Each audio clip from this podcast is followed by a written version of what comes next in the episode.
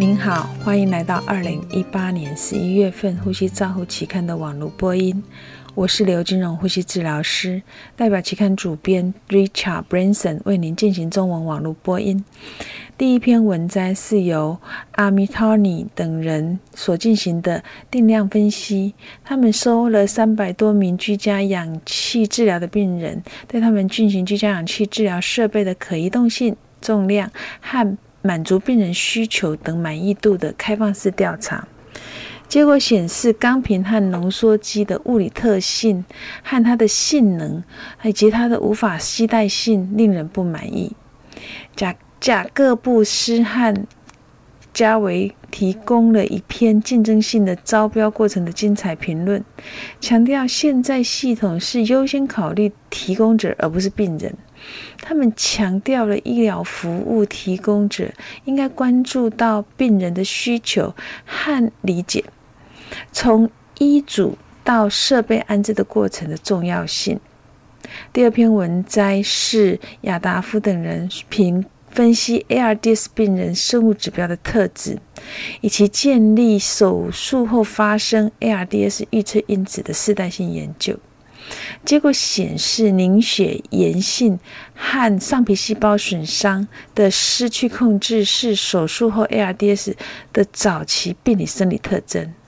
Santiago 等人认为，这些指标可能有助于预测后 ARDS 和改善治疗、减少损伤的重要指标。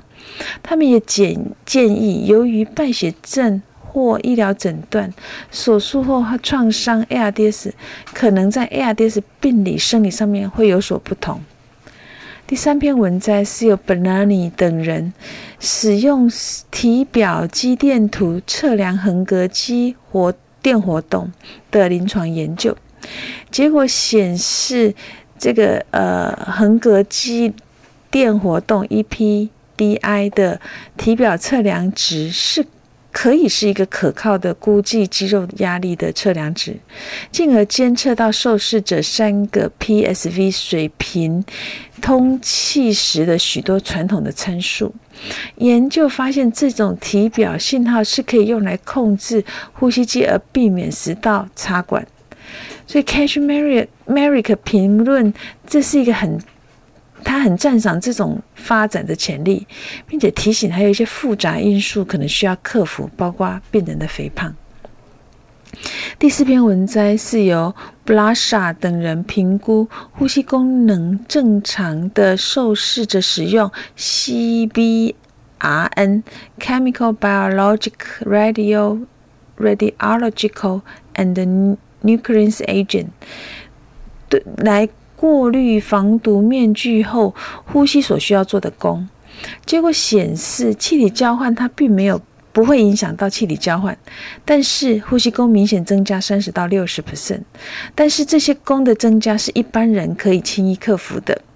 但是建议长期使用这种 CBRN 系统的病人应该去评估使用这种面罩对他们肺部疾病病人的影响。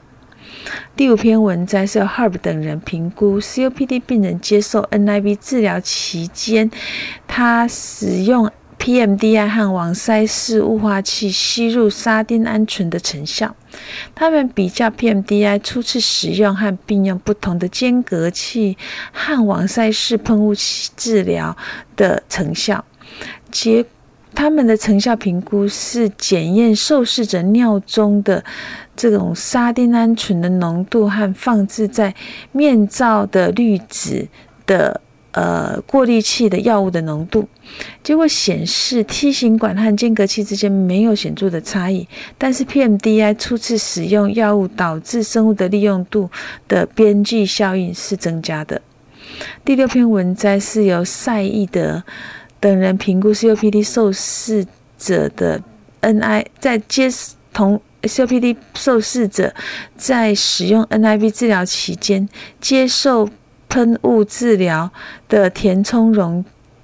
积以及化湿化对于雾气给予的影响。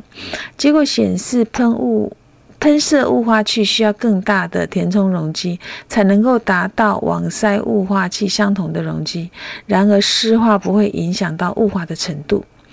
第七篇文摘是由 Jackom 等人第七呃等人评估一般大众在自然和标准化两种呼吸音的之间的差异。结果显示，呼吸技巧对于肺部。附附加音和正常音都会有影响，但是这两讲两种技巧在辨识肺部疾病上面没有显著的差异。第八篇文摘是由 Mararara 等人评估 NIV 介入，呃，在 COPD 病人六周训练训练的呃之后的成效，它对运动能力的影响，这个比较。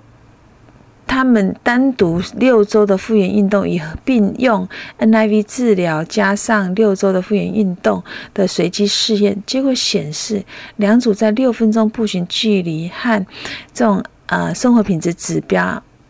HRQOL 指标上面都有改善。NIV 组的 VO2 的尖峰值和 SPO2 的尖峰值也有所改善，这表示 NIV。加到肺复原治疗，可能可以减轻病人的症状。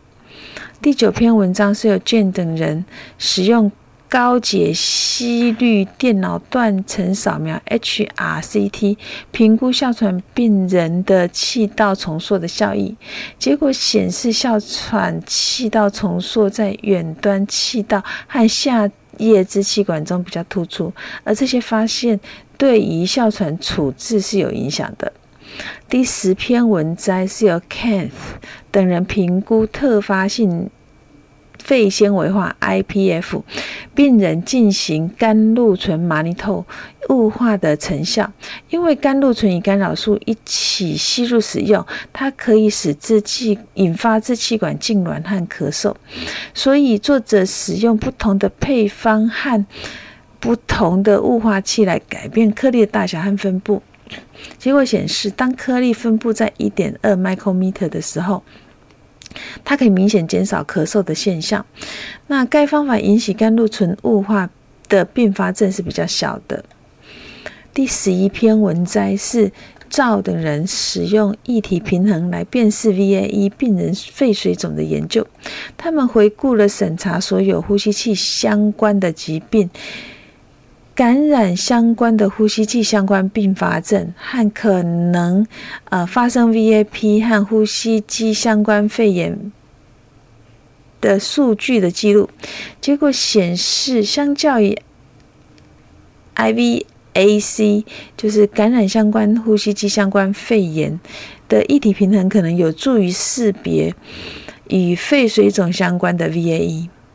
第十二篇文摘是由夫手等人进行纵隔腔超音波检查和临床医学潜在用途的叙述性学术叙述性回顾。第十三篇文摘是由 Sampayan。等人进行系统性回顾，讨论正常人身体姿势和胸壁的运动。他们认为身体的位置的变化可以对肋骨和腹部的运动产生一些影响，进进而导致肺容积的变化，是需要解释的。以上是二零一八年十一月份《呼吸照护期刊》的中文网播，由中国医药大学附设医院呼吸治疗科刘金荣呼吸治疗师的翻译，朱嘉诚呼吸治疗师的修稿与审稿。